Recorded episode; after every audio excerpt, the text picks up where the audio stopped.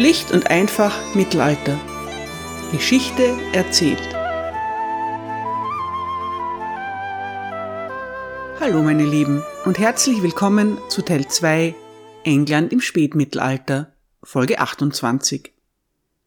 Am 26. November 1330 tagt das englische Parlament in Westminster. Es gibt viel zu besprechen. König Edward III. hat mit einem beherzten Coup seine Fesseln abgeworfen. Der selbsternannte Regent Roger Mortimer ist verhaftet worden. Die versammelten Barone und Kirchenmänner brennen darauf zu erfahren, wie es nun weitergehen wird. So mancher überlegt bereits, wie er die neuen Verhältnisse für sich nutzen kann, denn der junge König ist eine unbekannte Größe. Edward III. hat recht konkrete Vorstellungen von seiner Herrschaft. Seine Vorbilder sind dabei vor allem zwei legendäre Gestalten. Sein Großvater, der kriegerische Edward I. und der sagenumwobene König Artus. Damit ist klar, langweilig wird es mit Edward nicht. Heute geht es um Edward III., der wiedergeborene Artus. Zunächst einmal muss geklärt werden, was mit Roger Mortimer geschehen soll. In Wirklichkeit ist diese Entscheidung bereits gefallen, aber Edward will zumindest den Anschein der Legalität wahren. Mortimer selbst hat kurz zuvor Edwards Onkel, den Earl of Kent, hinrichten lassen. Dabei war den Lords des Parlaments eine angemessene Beteiligung verwehrt worden. Edward III. bietet sich daher eine gute Gelegenheit zu zeigen, dass er anders agieren wird. Eigentlich will der junge König Roger Mortimer gar nicht nach London bringen. Er will ihn ohne Umstände noch in Leicester hinrichten lassen. Henry of Lancaster rät ihm zur Mäßigung. Er überzeugt Edward davon, das vorgesehene Prozedere einzuhalten. Mortimers Verbrechen werden also den Lords vorgelegt. Sie werden dazu aufgefordert, als Peers of the Realm, als Edelleute des Reiches, ein Urteil zu fällen. Peers hat zwei Bedeutungen. Heute versteht man darunter vor allem in den USA einen Kollegen oder Standesgenossen. Im anglizistischen Recht ist auch heute noch verankert, dass eine Person von ihren Peers verurteilt werden soll. In England sind die Peers of the Realm die Edelleute. Diese empfinden sich im 14. Jahrhundert als Elite des Landes und den gewöhnlichen Menschen überlegen. Ein Peer zu sein ist ein exklusives Recht. Es hebt einen Mann vom Rest der Bevölkerung deutlich ab. Die Peerage of England umfasst auch heute noch alle Träger erblicher und nicht erblicher Adelstitel. Wie sehr sie sich gewöhnlichen Menschen überlegen fühlen, wage ich nicht zu beurteilen. Roger Mortimer ist der Earl of March. Er gehört damit der Peerage an und von dieser soll er auch verurteilt werden. Es handelt sich um rund 60 Lords und Barone, allesamt sehr standesbewusste Männer. Die Krone erklärt, Mortimers Straftaten seien allgemein bekannt. Er sei offensichtlich schuldig und brauche sich daher nicht zu verteidigen. Mortimer muss der Verhandlung gefesselt und geknebelt beiwohnen. Er bekommt keine Gelegenheit dazu, sich zu den gegen ihn erhobenen Vorwürfen zu äußern. Die Anschuldigungen gegen Roger Mortimer sind sehr scharf formuliert. Er hätte in böswilliger Absicht Zwietracht zwischen Edward II. und Königin Isabella gesät. Er sei maßgeblich an der Ermordung des alten Königs beteiligt gewesen. Er hätte es gewagt, das Wort des Königs in Frage zu stellen. Er hätte Spione gegen den König eingesetzt. Er hätte Unruhen im Königreich geschürt. Er hätte seine Ländereien auf Kosten der Krone erweitert. Er hätte die Vernichtung der Freunde des Königs geplant. Er hätte öffentliche Gelder veruntreut. Das sind zweifellos schwere Verfehlungen. Auffällig ist jedoch, Rogers Verhältnis zur Königin Isabella wird nicht thematisiert. Die Lords gelangen in kürzester Zeit zu einem Urteil. Roger Mortimer wird als Verräter und als Feind des Königs und des Reiches zum Tode verurteilt. Bereits drei Tage später findet die Hinrichtung statt. Mortimer wird in Tyburn, dem gemeinen Galgen der Diebe, gehängt. Eine ritterliche Enthauptung mit dem Schwert hat er nicht verdient. Als einziges Zugeständnis bleibt es ihm erspart, aufgeschlitzt und gevierteilt zu werden.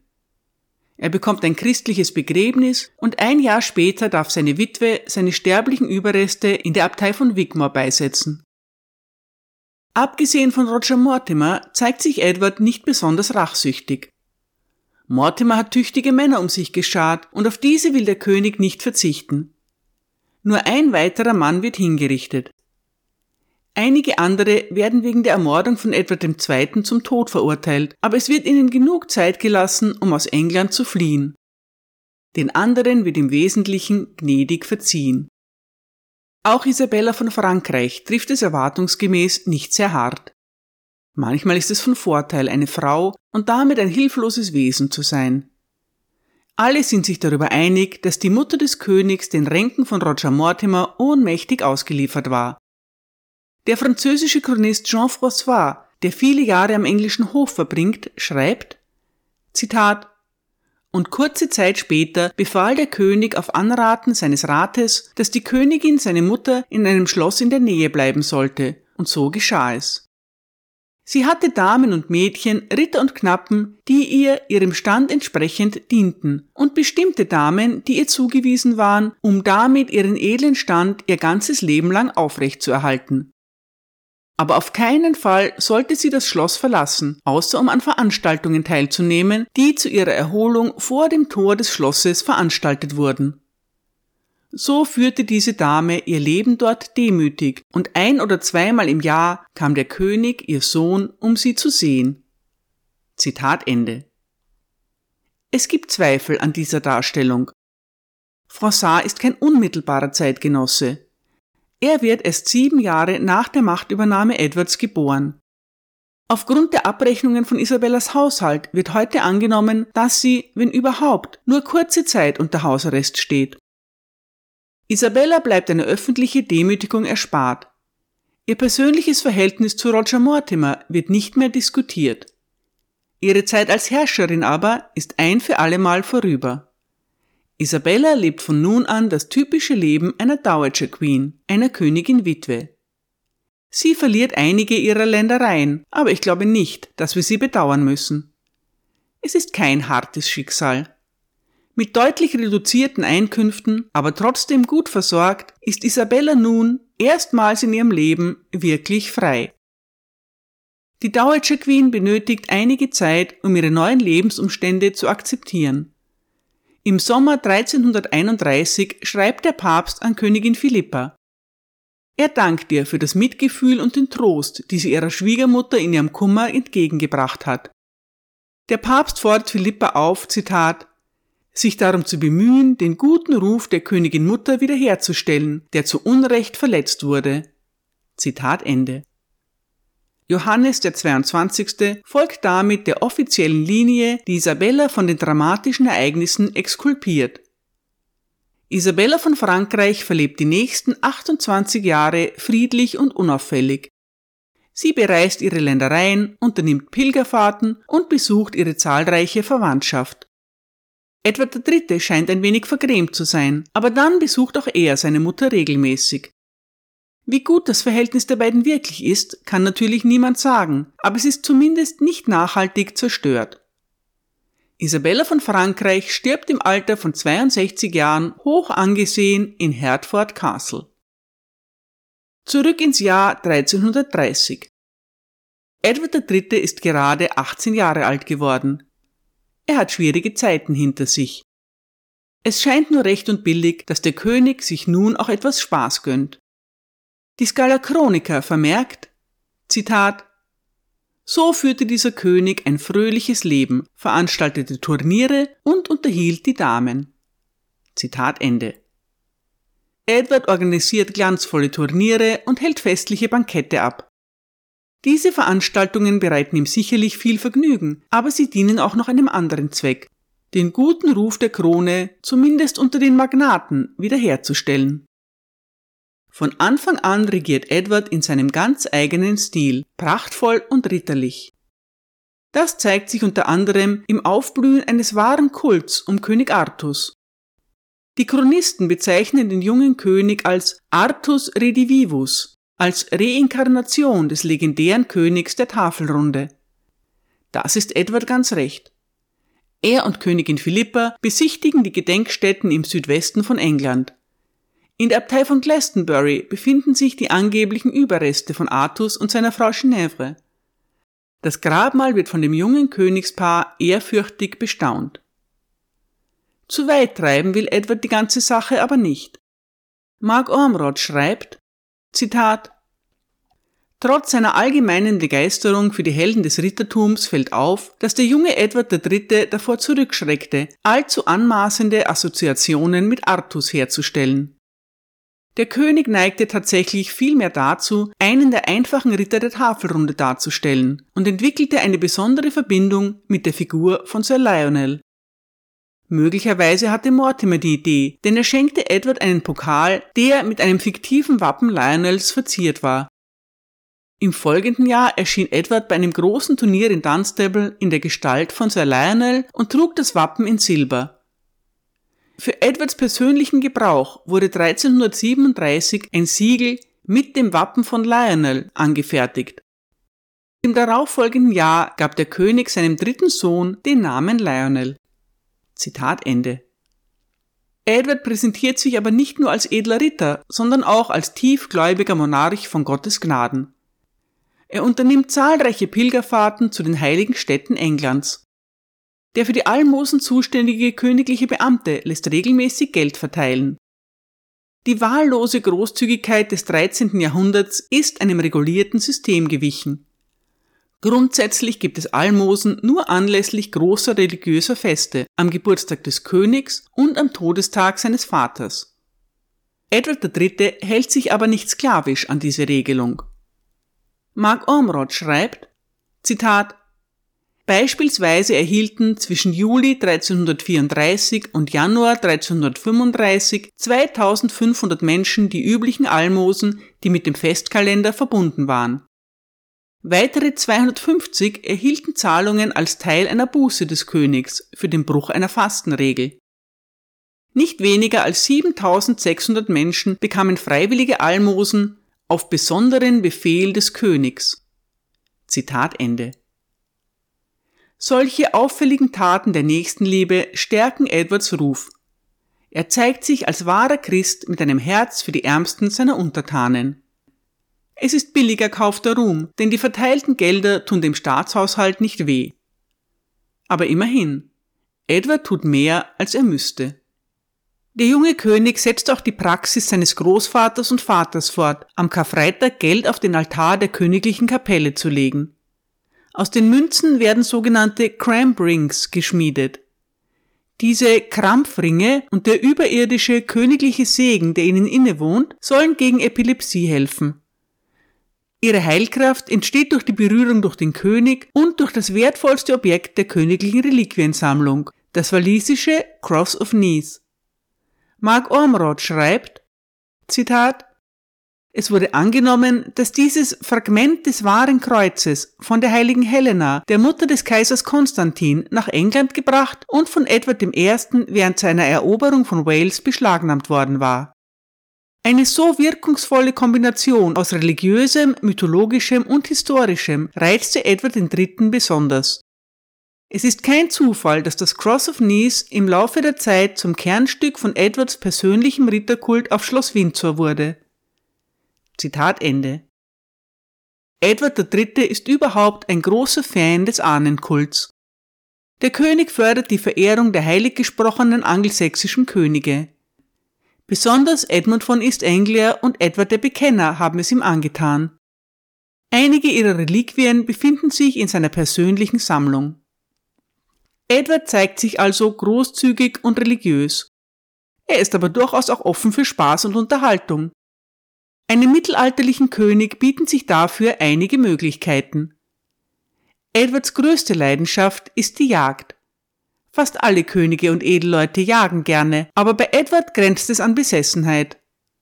Der König verbringt viel Zeit in den Royal Forests und kümmert sich ständig um deren Instandhaltung. Auch von der Frontlinie schickt Edward noch diesbezügliche Anweisungen an seine Verwalter in England. Während einer Reise nach Sherwood ordnet er die Beschlagnahme eines privaten Jagdreviers an. Er erklärt persönlich gesehen zu haben, wie ein Hirsch über einen schlecht gewarteten Zaun in die Freiheit gesprungen ist. Für so eine Schlamperei hat Edward kein Verständnis. Wenn der König im Sommer Krieg führt, und das tut er häufig, so jagt er eben im Winter.